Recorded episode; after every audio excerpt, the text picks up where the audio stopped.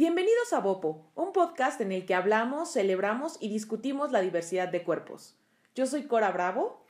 Y yo soy Montserrat Arcos, bienvenidos y bienvenidas. Oigan, en esta ocasión, porque pues así es la vida, de repente, pues ahorita no está Ceci, y estará con nosotros más adelante, pero pues les digo, así es la vida. De repente, pues no, porque además también seguimos en el apocalipsis zombie del que hablábamos la semana pasada, que no había gasolina, sigue sin haber. Entonces, seguimos en el búnker. Sí, ¿no? Y, ya somos dos, después va a estar solamente Cora. luego. Entonces, bueno, pero así va a estar, de repente pues nos van a escuchar a Cora y a mí, o luego a Ceci y, y Cora, o luego a mí y a Ceci, en fin. Las distintas combinaciones. Así es, pero lo que les garantizamos 100% es buena información, muchas risas y mucho body positive. Hoy va a estar bueno. Hoy vamos a hablar de. Eh, pues en los últimos capítulos, por cierto, ya estamos en el 7. Sí, eh, eh, vamos a hablar de otros. O sea, habíamos estado hablando mucho como el tema curvy, ¿no? Entonces esta vez decidimos ampliarlo y por eso hoy vamos a platicar de otras partes del cuerpo que nos causan problemas y siempre nos han dicho cómo se supone que deben verse. Entonces hoy vamos a hablar de dónde vienen esos estándares, por qué estas partes del cuerpo que nos acomplejan nos acomplejan y un, par de ideas para remediarlo. Así es, así es. Porque, bueno, voy a dar un poquito de contexto. Eh, la verdad es que no sé si, porque, porque Corita y yo somos contemporáneas. somos chicas que crecimos en los años noventas. Y tú te acuerdas en esa época que el estándar de belleza eran chicas muy delgadas. ¿No? O sea, ya lo habíamos hablado. Entonces, todo eso ha cambiado. Antes las partes del cuerpo, por ejemplo, que no estaban de moda, ahorita están de moda. Un ejemplo claro son las pompas, los glúteos, el trasero, como le quieran llamar. Pero hay otras y eso la verdad es que ya cada vez se habla mucho más. O sea, ya, ya es muy normal hablar como de, del trasero. Pero hay otras partes de las que no se habla tanto y que también llegan a complejarnos y poco eh, pues poco se puede ver, o sea, sí se ve, pero muy poco en los medios de comunicación. Pues sí, porque además como, como habíamos platicado desde el principio y tratamos de hacer énfasis en cada capítulo, el body positive no es solo de flacas y gordas ni, ni de un tema de peso.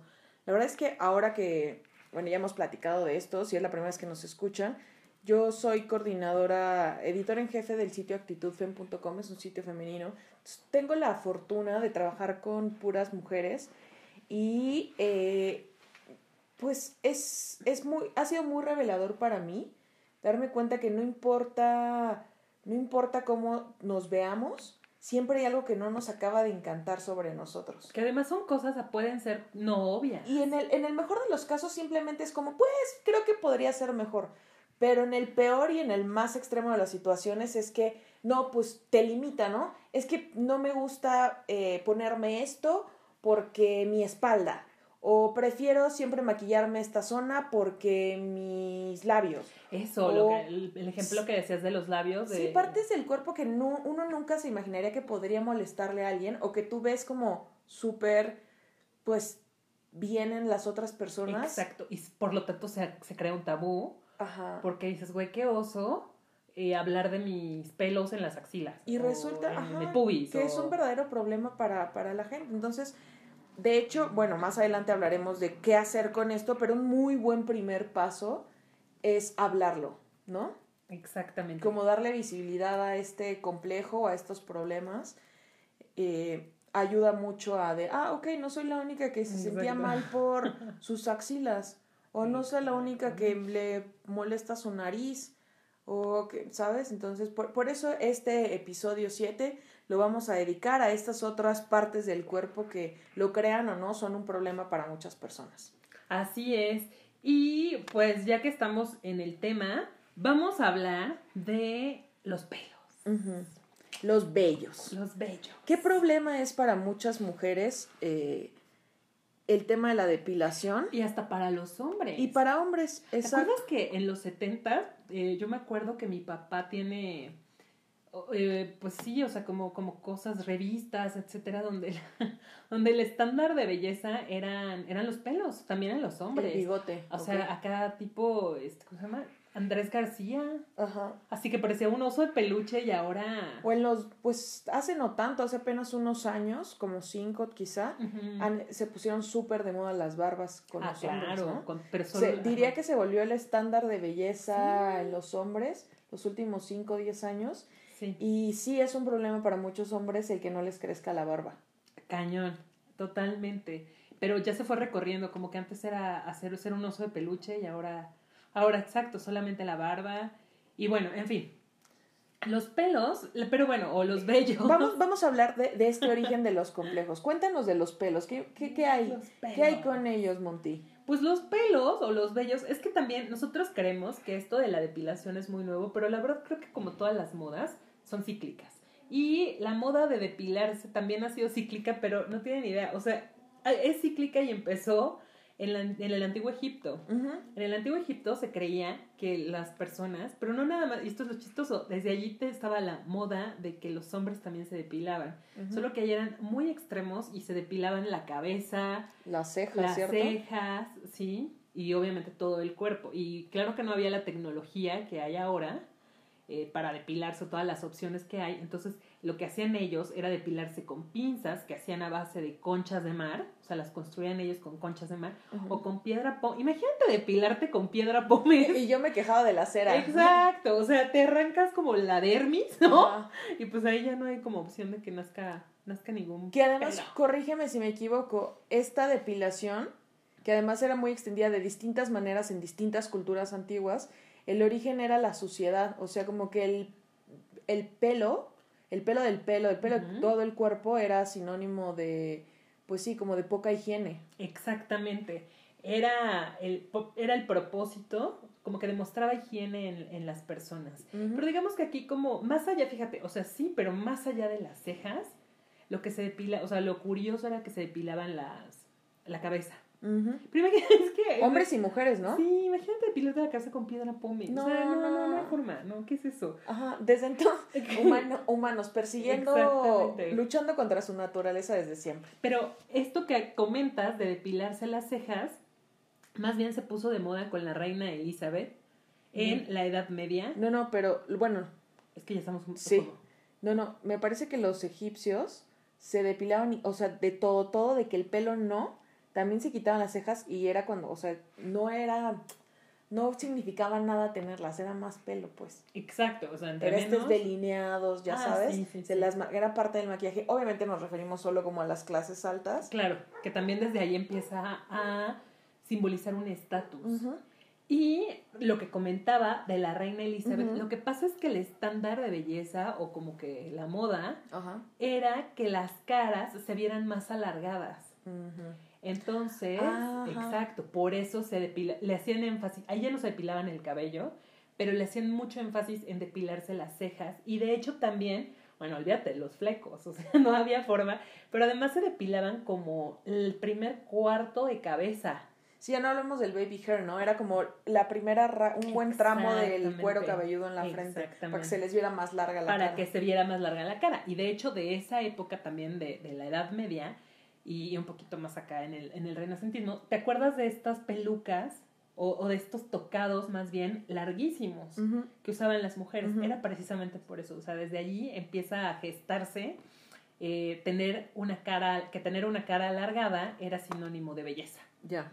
Y entonces, bueno, el pelo pues también, ¿no? Y de hecho era curioso porque solamente le hacían énfasis en la cara, el resto del cuerpo se lo dejaban así. Sí, y mucho también tenía que ver que ver la ropa. Ahora que, que pasemos a, la, a mi investigación de las axilas, les contaré un poco más sobre eso porque, porque los pelos a lo largo de la historia han significado mucho, los bellos pues, eh, para la humanidad, como que una relación de amor-odio dependiendo las épocas. Como bien dices, ha sido como cíclico. De hecho, pues justo... Sí, de, échalo, sí, sí. hablando de eso, el, hay una parte del cuerpo que conflictó a muchas mujeres y es la entrepierna en todos ah, sus aspectos, ¿no? O sea, la entrepierna, el, el tight gap del que hablamos, este espacio que hay entre los muslos. Es que en inglés se le conoce como tight gap, ¿no? Ajá. También eh, la vagina como tal. Esta parte del cuerpo que no estoy segura cómo se llama, que es como donde iniciaría la la vagina, pues, este, que hay, hay ejercicios para adelgazarla, es como, o eh, algunas pieles, sobre todo las morenas, tienden a pigmentarse. A muchas mujeres les causa problema que esa zona del cuerpo esté un poco más oscura. Y hay muchas razones por las cuales esa, esa zona se oscurece, pero el punto es eh, hablar de que es más común de lo que creemos, pero como obviamente no es lo que vemos en en las pasarelas y en los anuncios, pues, pues asumimos que está mal y queremos cambiarlo. Sobre, por ejemplo, el pelo en la zona, en el, pues el pubis, pues. Ajá. Normalmente no había sido un problema, ¿eh? salvo estos momentos de la historia en los que se, se retiraba y que de hecho las investigaciones como antiguas no son muy concluyentes en si los egipcios se lo quitaban o no, o qué pasaba con los griegos Todo. o no. Sí, y tan, perdón, o sea, haciendo, respondiendo a esa duda, sí. De hecho, varias este, esculturas y, pinturas, haciendo referencia también a la, a la, a la cultura griega, pues no tienen pelos. También hacía, eh, hace referencia como a un estatus alto. Lo cierto es que ya más pegado a nuestra época, eh, hay datos, hay un dato por ahí, en, todo esto empieza un poco por Gillette. Hablando en los 1900, en 1915, Gillette lanza la primer, el primer rastrillo para mujer. Me parece que se llama como Milady o algo así. Y son las primeras eh, navajas, navajas para rasurarse para mujeres, donde ya em, em, empezamos a tener claro que está mal tener vellos, ¿no? Y, eh, por ejemplo, en el caso de la entrepierna, cuando las pin-ups empiezan a usar trajes de baño, pues ni modo que, o sea, como que empiezan ellas a quitar a quitar el vello que pueda salir como de los bikinis y trajes de, baño de, esa época. Ajá. Eh, luego esto como que cambia un poco en los 70, cuando empieza como el movimiento 60 70 cuando son las eh, época hippie, época hippie ajá, que es como que el, que el pelo crezca por donde crezca. Claro. Pero luego, en los 80s, 90 con la pornografía, otra vez el estándar es como nada de pelo. Exactamente. Y nos, nos empieza a incomodar y nos empieza a molestar. En el caso del tie gap, que es este hueco entre los muslos, eh, siempre estuvo presente, pero como que se volvió algo más visible a partir, por, ubican ahí en los distintos artículos que consulté, como por 2013 con bendito Instagram. exacto. Y, otras el hashtag, ajá, TieGap. Pinterest también. que empiezan, ajá, en Pinterest empiezan a, circular estos em, como ejercicios, rutinas, como ah, infografías con las, cómo lograrlo. Y en Instagram los retos, ¿no? Como para lograrlo. Eh, la, la, la, realidad es que eh, esa, esa forma en que los muslos quedan separados y se hace ese hueco no es más que una forma, una estructura ósea, como que todos somos diferentes y esa, esa, eso que se logra, eso que los, ese espacio que hay entre los muslos no es nada más que una forma en que los huesos nacen. Entonces, insistir en lograr ese tie gap es como si estuviéramos haciendo ejercicio para que nos saliera el hoyito de los cachetes que algunas personas tienen y otras no. O sea, es como, no, simplemente no tiene sentido. Exactamente. Y sobre la pigmentación, pues lo mismo. Hay, eh, se llama hiperpigmentación y ya cuando lleguemos a la parte de las axilas eh, y a esta obsesión por tenerlas hermosas, tersas y blancas, em, hablaré un poco más de esto, pero pero es súper común que las mujeres eh, morenas tengan este tema con la hiperpigmentación. Entonces es normal que esa zona sea oscura.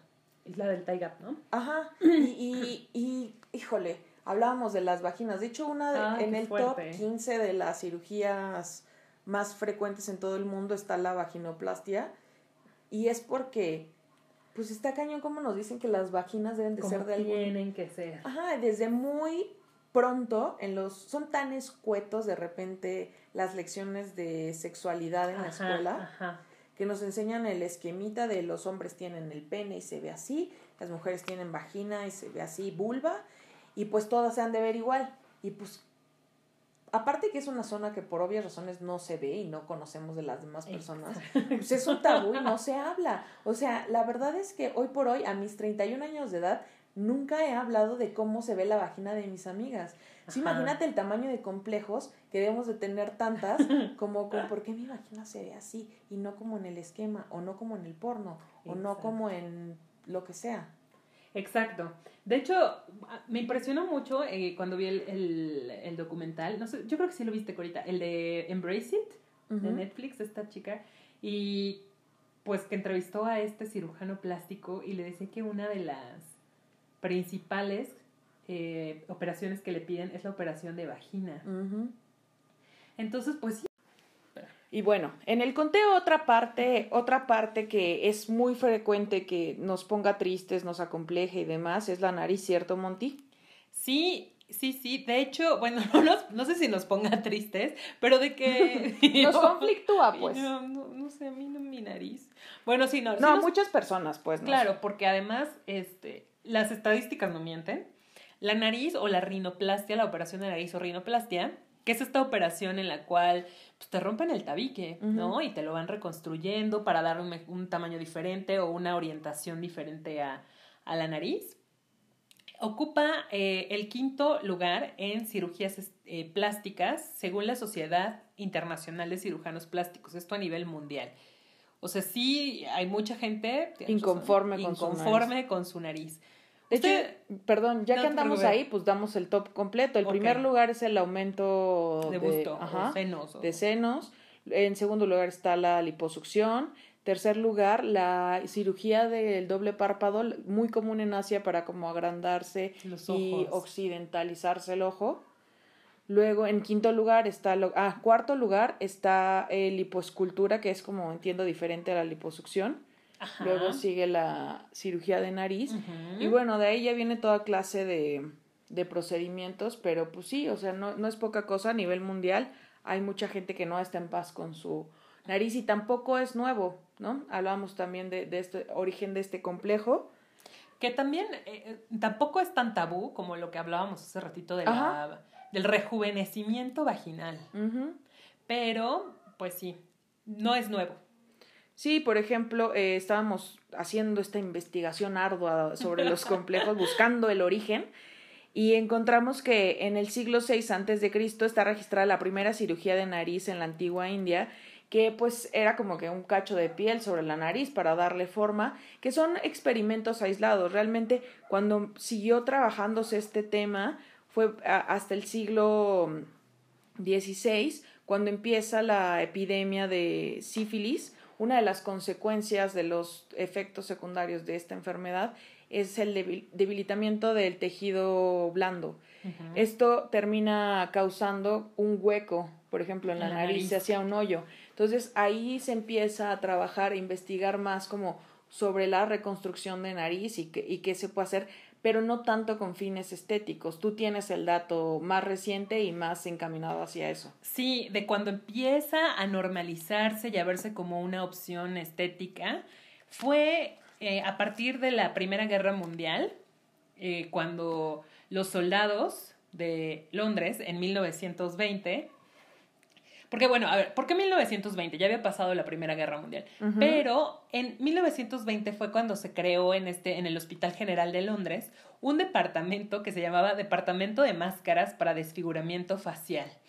Eh, aquí atendían a los soldados que habían regresado con vida, pero que por las, pues por los bombardeos, por los combates y también porque los enemigos pues, lanzaban gases y estos gases eran tan venenosos que acababan desfigurándoles pues la nariz, ¿no? Que es por donde, por donde respiramos y también la, el mentón.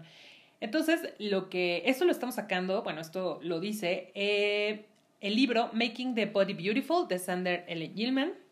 Entonces, lo que dice, y porque entrevistó también a varios soldados que pasaron por esta transformación de nariz y de mentón, pues que te daban un catálogo y entonces tú podías escoger cómo, cómo se vería tu próxima nariz. Desde allí la idea de escoger cómo te vas a ver o cómo se puede ver tu nariz o tu mentón empieza, empieza a permear en la población y empieza a normalizarse, no a normalizarse, sino más bien como a verse como una opción estética. ¿no? Si podía ayudarles a las personas o a los ex soldados que tenían la cara desfigurada, pues imagínense lo que podía hacer para con una persona que pues no había sufrido nada de eso. Y a su vez los médicos, ¿no? Se empieza a volver mucho más eh, investigado y más claridad sobre cuál es el procedimiento para reconstruir y cómo cambiar la forma de la nariz. Exactamente. Y enos aquí, ¿no? Y enos aquí. Eh, otra, otra parte, eh, dándole la vuelta a las partes del cuerpo, están las axilas. Uno, uno no se imaginaría cuánto problema, pero solo hay que ver eh, este, pues echarle un ojo un rato a la tele o ver revistas o como simplemente en el súper la cantidad de productos que hay para aclarar las axilas, para depilarlas, para que sean diferentes. Y este complejo es relativamente reciente. Ya hablábamos cuando comenzamos con el tema de los vellos sobre eh, cuando empezaba, cómo se, cómo se combatían, entre, enormes comillas. Ajá. Eh, pero es hasta mil, los 1900, les decía, en 1915 con, con esta máquina, pues con este rastrillo que saca Gillette, en el 1915, que empezamos a ver por primera vez este fenómeno que a mí no deja de darme gracia, que es el de las mujeres sin vello depilándose. Claro, en los comercios. Con este producto sale el primer anuncio de una mujer con la axila totalmente depilada pasándose el rastrillo. De al mismo tiempo que por ahí de los 20 empiezan, o sea, venimos de años donde las mujeres usaban vestidos largos, con mangas largas, con el cuello tapado, todo, todo. Y por ahí de los 20 empieza la moda de vestidos cortos. Las mujeres empiezan a usar manga corta y entonces de la mano de estos productos ya empieza a ser un problema el vello en las axilas. Las axilas. Y ya, desde entonces, eh, eh, o sea, ahora sí que el resto es historia. Eh, la, la, la, ciencia ha avanzado y ya hay un montón de técnicas. Está el rastrillo, pero está la cera, pero está el láser. Hasta productos que, o sea, esta depilación la puedes hacer en casa, ¿no? O sea, ya hay la depilación láser, me refiero. No, o de luz pulsada, más bien. o sea, ya hay maquinitas portables, o sea, ya, esto ya salió. Exacto, máquinas, o sea, como que ya por, por instrumentos no faltamos, ¿no? Pero, pero siempre es útil como detenerte un poco a pensar. Y lo que, lo que también pasa en ocasiones con, con esta forma de, de retirar el vello. es que las termina oscureciendo. Entonces entramos en un ciclo sin fin de odio mm. hacia esta parte que ya de por sí es rara. De hecho, eh, encontré un artículo en que una dermatóloga explicaba que la piel de la axila tiene muchas características particulares, ¿no? Porque, bueno, es, es, es, por donde sudamos, pero también es una zona que, que, que, es fácil que se pigmente, lo que hablábamos también en la entrepierna, la gente que tiene, tiene esta tendencia de hiperpigmentación, es fácil por el contacto con la piel, pero también por el contacto con estos productos que nos quitan, o sea, desodorante, el rastrillo, las cremas depilatorias. terminan también como inflaman la piel. Exacto la, la, ¿cómo se dice? Se pigmenta y entonces se mancha y entonces odiamos las axilas y qué cantidad de, ahí sí, gente cercana que conozco que no evita simplemente usar manga corta, o blusas sin, mangas porque, ay no, mis axilas eh, no se ven bien. Y pues estamos ahí sí súper como bombardeados de cómo se supone que deberían de verse las axilas y que pues no,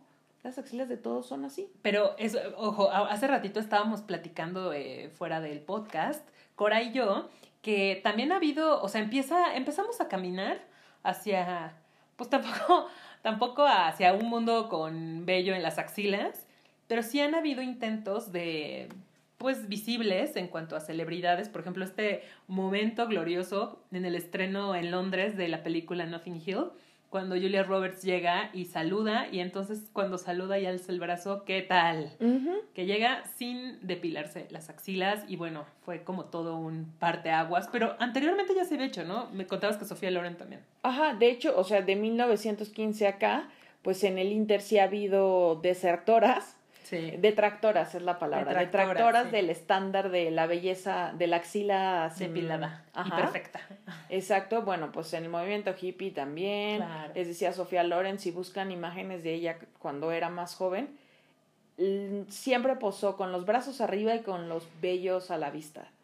Sí. Y ahora mismo, pues muchas celebridades lo están impulsando. Pues ahora me viene a la mente la hija de Madonna con frecuencia en Actitud Fem. Retomamos notas de cómo alborota Instagram con sus fotos con igual los bellos al aire. Y de hecho hay hashtags en los que le dan visibilidad al asunto y empiezan tendencias como las axilas unicornio mujeres que se... No, bueno, eso ya. Sí, sí, sí. se salió de control. Sí, es un poco una forma de manifestarlo porque... Pero las axilas unicornio, o sea, son estas axilas que... Se tiñen. Te tiñes. Se tiñen los vellos. De... Sí, sí. O sea, al rato luces. Baby lights en las axilas. Balayage. Balayage. Qué pedo. Ajá. Qué loco. Sí, sí, sí, sí. Vamos de un extremo al otro. Pero... Tú, tú, tú, eh, digo, porque... O sea, habría que preguntarles y que nos cuenten en redes sociales qué opinan de las axilas con vello, ¿no? Pero pues también nosotros hay que decir qué opinamos de las axilas. Ay, sí, a mí, a mí las axilas me conflictúan mucho. De hecho, cuando estamos repartiendo los temas, yo dije, yo quiero, yo quiero investigar esto.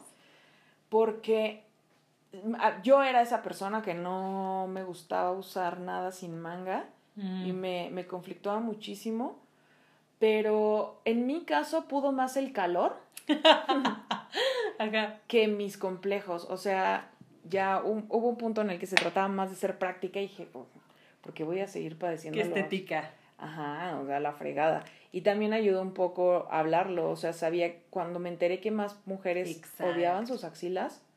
Porque de hecho allí, allí viene eh, el tema de las redes sociales también, de internet de cómo vas descubriendo que más personas piensan como tú. Antes era un poquito más difícil, pero ahorita ya te enteras que en otra parte del mundo también la gente, pues, y bueno, gente más, eh, no se depila, pero otra gente se hace balayage, ¿no? En las, en las axilas.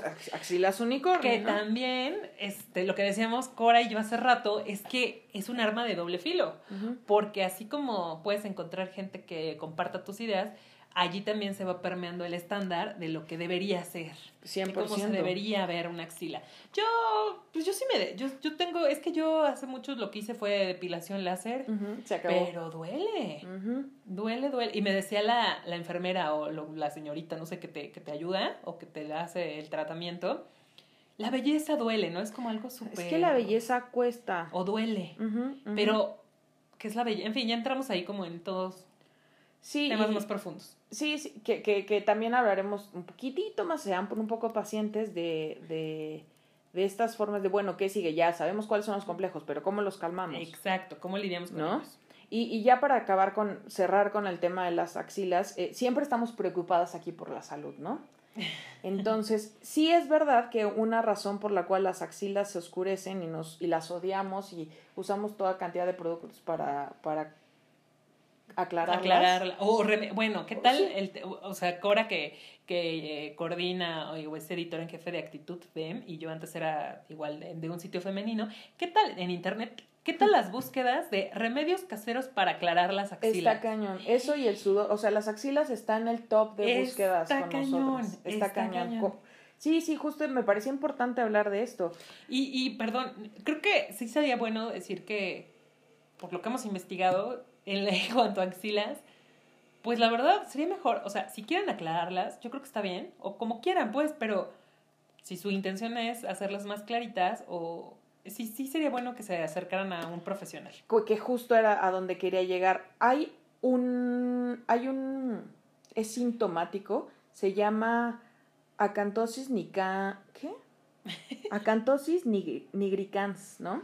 Ajá. Que es la razón médica por la cual podría ser que tus axilas estén más oscuras y también se relaciona con el cuello oscuro y con ciertas partes del cuerpo Pigmentado. pigmentadas, ajá, que más que que esté relacionado como a tu color de piel, tiene que ver con la forma en la que tu cuerpo procesa la insulina. Entonces puede ser un indicador de alguna especie de no se llama prediabetes, pero se llama resistencia a, la, insulina y de que quizá tu cuerpo está mandando alguna señal y este tipo de cosas se suelen solucionar como con, puede ser un tema de hormonas, que pues ir al médico siempre termina siendo el, la parada obligada. Obligada, ajá, para, para estos temas, ¿no? Aunque más que obligada, pues debería ser voluntaria, ¿no? Porque exacto, como tú dices, ¿qué tal si el cuerpo está mandando una señal y de repente lo que tú haces es callarlo? Sí, y tú echándote kilos de crema aclarante cuando está, hay un tema de ahí de por medio. serio.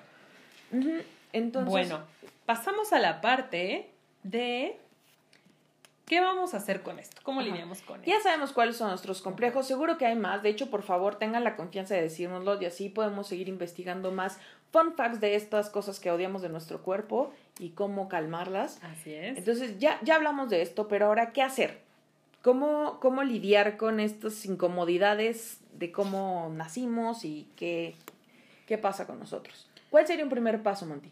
Pues lo primero es hablarlo, ¿no? Ajá. Digo, tampoco es así como que pues eh, no es, no sé, es que, a ver, ya me hice bolas aquí. O sea, la primera es hablarlo, pero es que lo primero que se me vino a la mente es como que no le vas a decir a tu amiga, amiga, vamos a hablar de las vaginas. Pero, pues yo creo que poco a poco puedes hacerlo. Pues hay muchos espacios, o sea, de entrada están foros, traten de ir como a los más serios y este pues tener un poquito un criterio de, de, cómo funciona el internet. Pero por ejemplo, está Reddit, está Quora, está... O sea, si no te sientes como con la confianza, si tu red de amigos eh, no lo ves como suficientemente maduro o estable para hablar de esto, bueno, primero considera cambiar de amigos. Pero, pero en, lo que estás en ese trance, pues sí, busca otros espacios. Eh, creo que los foros funcionan. Puede ser así como con tu mamá ¿no? Si tienes la confianza con ella. Y no necesariamente puede ser vaginas, como digo yo, güey, ¿no les caga, eh, no sé, sus pies? Sí, exactamente. De verdad, eh, yo eh, ahora que trabajo con mujeres, como que estoy más en contacto con mujeres, así súper casual surge, o sea, así como de, ay, es que me duelen los pies, ay, a mí me cagan mis pies. ¿En serio te cagan tus pies por, ah, pues es que no me gusta cómo se ve la forma de acá? No manches, yo también los tengo así. ¿Y qué has hecho? No, pues yo estoy tal. Pero oye, pero ¿por qué te molesta? A mí me parece que tus pies son muy bonitos. No, no. Y entonces, así de espontáneo. Casual. De repente estamos todas terapeándonos de amiga, date cuenta, pero tus piernas son hermosas. No, pero yo siempre me han gustado tus brazos no como crees, pero si yo los odio, ay, pero mira los míos. Entonces, como, no es que tengan una sesión de odio en su cuerpo, sino más bien como... Al contrario. Justo lo contrario, como de echarnos porras, de ver que lo que a ti también te molesta de repente era problema para alguien más y quizá lo solucionó de alguna manera, ¿no? Y darte cuenta de que tal vez lo que le contabas hace rato, ¿no? Que estaban hablando de los labios y que una chica chuleó tus labios y tú en la vida te habías puesto a ver tus labios. Sí, no. Porque también, ¿sabes qué? Tendemos a fijarnos solo en lo, lo que no nos gusta a nosotros. O sea, nos quedamos ahí estacionadas y no, por lo tanto, como nuestra energía se va a lo que no nos gusta, un poco nos ponemos a ver, bueno, ¿y qué sí me gusta? Porque además en México, bueno, no sé si sea nada más de México o una cultura latina en general, que sí está como que mal visto echarte porras a ti misma, ¿no? Así como de, ay, bueno, pero humildemente quiero comentar, ¿no? Y la verdad, pues tampoco, o sea, creo que hay una gran diferencia entre tener una buena autoestima y chulearte tú misma, porque al final creo que debes tratarte como tu mejor amiga. Sí, si nos viéramos con los ojos que nos ven nuestras mejores amigas, creo que nos sentiríamos mucho más Y deberíamos ser nuestras mejores amigas. Entonces, no te dé pena o miedo caer como en el narcisismo o en el y tan, sí, o sea, no sé. Como que hablarlo con mucha, con mucha honestidad, ¿no? Como muy con el corazón, no de me levanto para que me tiren, digo, no, me tiro para que me levante, al revés, me levanto. Te voy a, no, tienes que cambiar de amigos, Sí, sí, al revés. es cierto. Este, no, no lo decimos así, sino como con, de verdad piensen en las veces en las que han hablado de las cosas que les molestan con sus, con quien los quiere bien, y terminan como un ah, poquito más, este, pues como reconciliados, ¿no? Con ustedes. Sí, es como un apapachito bonito. Otra, aquí es un poco un arma de doble filo, pero es importante a nosotros, bueno, a mí me ha ayudado mucho, ¿no? Y eso es las redes sociales. Instagram en particular, me parece que es una forma de, es una ventanita para ver el mundo. otros tipos de cuerpo, otras personas, si ustedes se dan el tiempo de de repente buscar, por ejemplo, hashtags como body positive o a mí me pasó con eh, curvy, eh, también cuando veía, mm, este, no sé, hashtags de narices, de, de, de, estas partes. De los tight gap también. Ajá, van a encontrar que hay una variedad de cuerpos y que entonces encuentras a más personas con esto que tú veías como un defecto, como estas personas le dan la vuelta, le sacan provecho, eh, como, eh, no sé, eh, si igual no tienes como muchas chichis y de repente eso te conflictúa, ver que puedes usar ciertos tipos de escotes que no se te habían ocurrido y que en todo el mundo pues están pasando, ¿no? Lo están lidiando, están lidiando con eso de distintas maneras. Claro, sobre todo te ayuda a no sentirte sola. O sea, como que tú eres la única ahí en el mundo como hongo que está pasando este problema. No problema, sino que tú crees que es un problema y que la verdad tal vez para otras personas lo fue y ya no lo es. O sea, eh, cómo superaron ese complejo. Pero como tú dices, pues es un arma de doble filo también. Porque ah, lo mencionamos hace ratito, puede, puedes caer en lo que debería ser, en lo que cómo se debería ver. Creo que aquí la clave es que como seguir las cuentas correctas. Y hacerlo con un propósito, ¿no? Hacerlo con el objetivo es que me sienta bien, por lo tanto buscaré este tipo de comunidades, ¿no? a eso iba. ¿Cómo sigues las cuentas correctas? ¿Cómo te hacen sentir las cuentas que estás siguiendo? Si una cuenta te hace sentir bien, perfecto, vas por el buen vas camino. Por el buen camino Pero si una cuenta te hace sentir como que no eres suficiente, vas por el mal camino. Exacto, creo que es la pregunta. Exactamente. Bueno, pues el siguiente es algo muy importante y... En Bopo siempre lo vamos a aconsejar. Siempre. Es que sí, somos muy fans de la terapia. Ajá.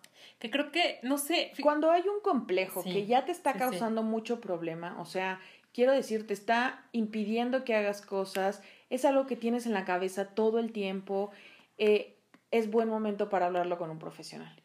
Totalmente, porque además el profesional te va a dar una opinión mucho más eh, neutra. Cuando es uno o varios complejos. Es decir, cuando sientes destrozada tu autoestima, ya no solo por la nariz, sino por absolutamente cómo te ves en el espejo, es, es buena idea llegar con un profesional.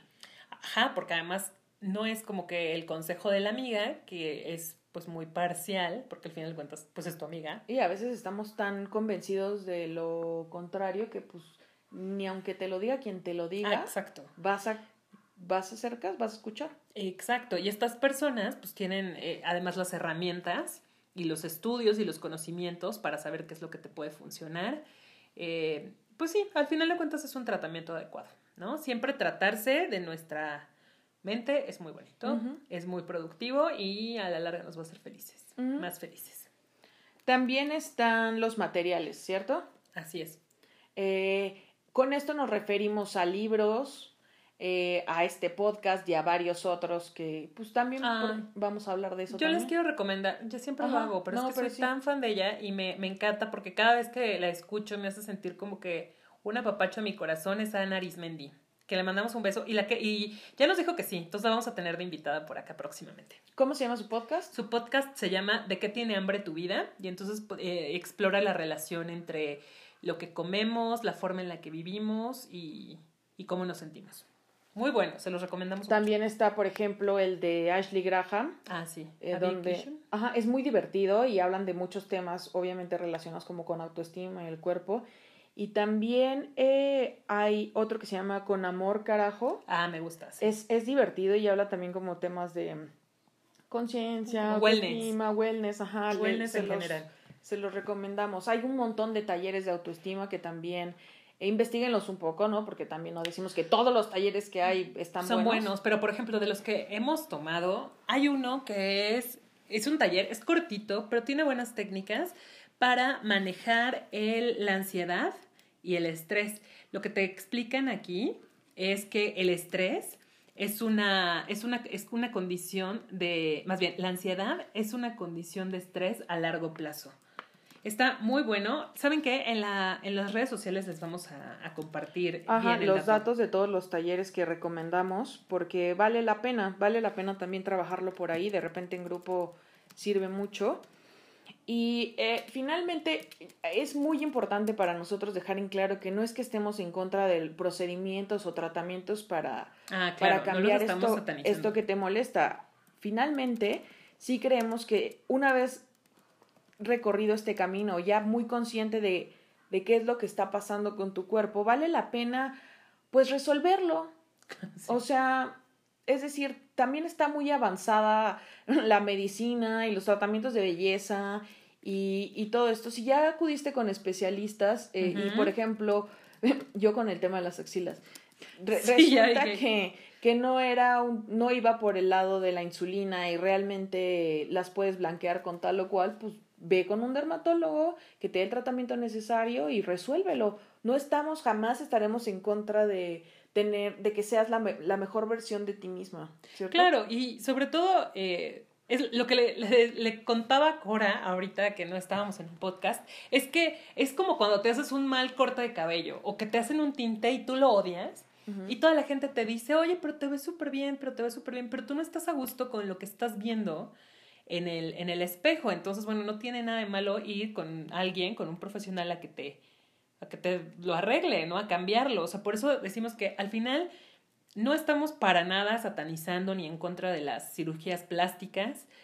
Háganlo si quieren hacerlo, si eso los las va a ayudar a sentirse mejor con ustedes mismas, pero pues sí, investiguenle bien, porque no es lo mismo que te hagan un mal tinte que te hagan una mala, cirugía, plástica, ¿no? Vean lo que le pasó a la Alejandra Guzmán. Y pues si es una persona famosa y que tiene pues contacto, si le pasó eso, pues nos puede pasar a cualquiera. Sí es importante que pidan el certificado, ¿no? De, de cirujanos plásticos, como hay, hay una, un colegio de cirujanos plásticos, una sociedad que esté, o sea, no tengan miedo de preguntar. Y también, ni lo más caro es lo mejor, pero tampoco lo más barato es la mejor opción. Ajá, entonces, eh, sí, sin duda, parte de este camino también tiene que ver con los tratamientos que van a resolver estos, estas cosas que nos aquejan. Nosotros estamos bien con eso, esperamos que ustedes también. Y eh, pues con eso terminamos este episodio 7 de Bobo. ¡Siete! ¡Lo logramos! No se pierdan el 8, ni el 9, ni, ni todos los que todos. sigan. Er, eh, recuerden recomendarnos. Sí. Y recuerden interactuar con nosotros en redes sociales. Ya estaremos posteando en estos días los artículos súper interesantes que encontramos con las historias de los complejos. También les compartiremos eh, más info de los talleres y de otros podcasts y demás material que les puede servir como para seguir eh, esta ruta del body positive. Claro, como en este camino hacia la reconciliación con nosotros mismos, con nuestro cuerpo, nuestra imagen, de todo a todo. Y hablando de este compartir sobre lo que nos incomoda, pues compártanos ustedes qué es, qué es lo que, pues sus complejos. ¿Qué les trauma de ustedes? A ver, ¿verdad que hay que empezar? Hay que, siempre redes sociales. Ah, ¿Cuáles son nuestras redes sociales? A ver, vámonos. En Facebook la, estamos como Bo Podcast. En Twitter estamos como Mi Bo Podcast. Y en Instagram estamos como Bo Podcast. Bo Podcast también. Entonces ahí díganos qué les pareció este episodio, cuáles ustedes son sus complejos. ¿Cuáles son los nuestros? Hay que Ay, mis complejos. Sí, porque hay que predicar con el ejemplo, entonces... Hoy, justo, antes, cuando recién llegué con Monse, le decía que mi complejo del momento es la piel. Ah, o sea, quiero tener una piel tersa, hermosa y sin arrugas. Ya hablaremos de la edad. Sí. Eh, y pues ya entendí que no me voy a clavar mucho, pero sí quiero atenderlo. O sea, porque tiene solución. Claro, y pues al final sí te va a hacer, lo que decíamos, sí te va a hacer sentir bien. Recordemos que mucho de lo que somos es genética, ¿no? Y pues bueno, también es que mi familia no ha brillado por tener piel de porcelana. o sea, estoy, estoy consciente de ello, pero sí creo que por, porque tengo una amiga dermatóloga, dice, no, hombre, lo que tiene está súper fácil, solo que pues no, no sé cómo atenderlo. ¿Tú qué dices, Monty? Pues ahorita a mí lo que me trauma, o sea, realmente es mi cabello, porque les cuento rápido que yo, yo, a, a mí, en mí, no me gustan los tintes rubios. Entonces yo siempre he andado muy castaña. Creo que lo más güera que he estado había sido así como unas mini, mini baby lights color miel, o sea, ni siquiera rubias. Y entonces yo muy convencida fui de que ese era mi look ideal. Y bueno, salí como con un amarillo pollo, que la gente me dice que no se me ve así, no, se los juro que no. Pero yo, a mí no me gusta y al final yo me paraba todas las mañanas y no importa cuán despeinada estaba o cuán peinada, a mí me gustaba lo que veía y ahorita ya no me siento a gusto. Por supuesto que mañana, que es lunes, voy a ir corriendo a un especialista, bueno, con un, una salón de belleza corregir estos rayos güeros que tengo de pollo. Sí, sí creemos, en Bopo creemos que está exagerando, Pero mira, si al final es lo que Monty considera, siempre la apoyaremos.